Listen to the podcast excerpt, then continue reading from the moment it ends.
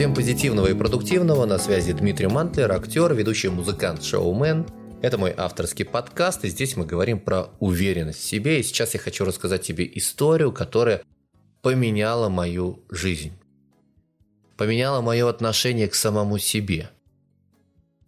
33 года примерно я заглядываю на балкон к своему другу а, в Москве и смотрю, что у него такое количество спортивного инвентаря, там лыжи, сноуборды, санки, ролики, все, что только можно придумать для хобби, мне кажется, у него все там есть. Я говорю, ого, круто. Он говорит, Ха, круто, друг, это горы. Вот когда-нибудь сходишь туда и положишь весь этот инвентарь на полку. Я его услышал и думаю, надо сходить, узнать. Набираю сайт go to Elbrus, не рекомендую вам туда обращаться, потому что нас откровенно кинули. Мы сами там потом организовывали и договаривались с гидом. Ну, суть заключается в том, что у нас э, одна из участниц на высоте 3800 оказалась без должной обуви, то есть в обычных зимних сапогах вместо специализированной обуви горной. Плюс ко всему, ее сестра еще заболела горной э, болезнью, горняшкой так называемой.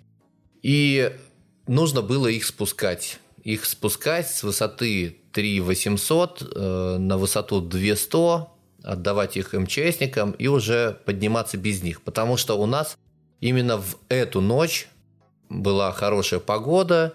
Если бы мы чуть-чуть замешкали, тогда бы все наше восхождение было бы под угрозой. Так вот, мы Стартуем где-то часа в 3-4 дня с высоты 3800. Спускаемся вниз в районе 8-9, не помню уже точно. Отдаем девчонок МЧСникам. Делаем восхождение опять на 3800. Ложимся спать на пару часиков.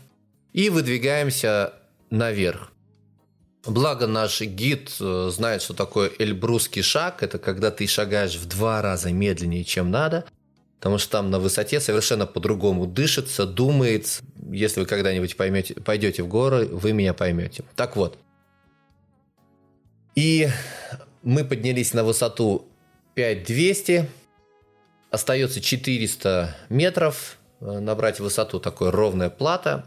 Такой медленный подъем. С севера мы поднимались. И он говорит, друзья, все, что было до сегодняшнего момента, это был всего лишь подход, сейчас начнется восхождение. Так вот, как вы думаете, сколько мы поднимались эти 400 метров? 4-5 часов. Ты когда поднимаешься, у тебя ощущение, что мозг, он жидкий. Ты ложишься на снег, тебя вроде бы кто-то поет чаем, да, вроде бы.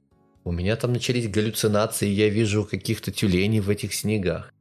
Кто-то говорит, дружище, давай спускайся вниз, а ты там ничего не понимаешь ощущение, что у тебя жидкий мозг.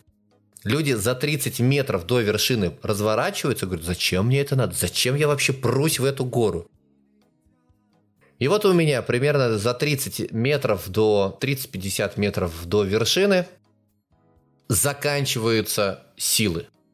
Потому что мы поднимались, ну я не знаю, там часов в 20 уже к тому моменту, да, потому что мы спустились, поднялись. И все, силы меня оставили.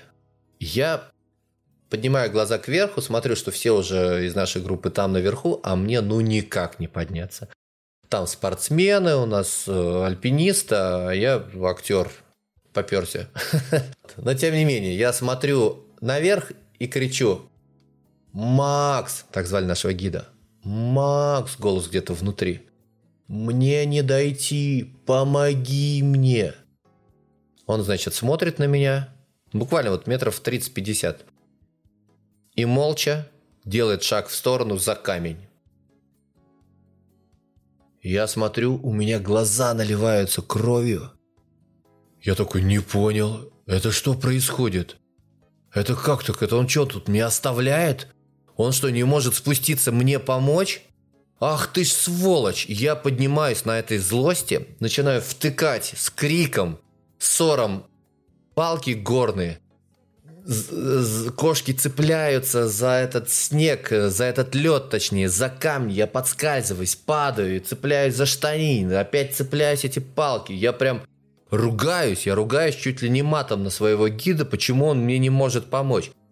И вот эти вот последние 50 метров я делаю просто на, испос... на последнем издыхании, и в итоге я добегаю до этого камня, падаю на колени, втыкаю палки в пол, и в этот момент выходит из-за камня Максим, гид, и говорит, поздравляю, Дима, гора тебя приняла. И в эту секунду я такой благодарный стал, что он мне не помог, что этот путь я проделал самостоятельно, и что я оказался на этой вершине. И к чему я тебе рассказываю эту историю? К тому, что теперь я разговариваю с человеком, или я выхожу на сцену, и я знаю, что тогда, 34 года, в августе месяце, я преодолел эти 50 метров. Я сделал это самостоятельно. Они у меня, знаешь, как, как звонок, как э, эхо звенит в моей голове. И вот такие вот события, такие достижения, они позволяют тебе же внутри чувствовать вот эту уверенность, уверенность перед другим человеком. Когда кто-то тебе говорит, ой, слушай, ну что это за коктейль, что это за фигня какая-то, а ты сидишь и думаешь, слушай, вот, у тебя, вот это у тебя уровень вообще, проблемы. Ты бы попробовал тогда вот эти 50 метров, не знаю, проползти. И тогда ты знаешь совершенно другое ощущение мира, другое ощущение самого себя у тебя возникает. Это, да, опять-таки мы говорим про вот это внутреннее убеждение. Так что, друзья, ставьте перед собой большие цели, достигайте их.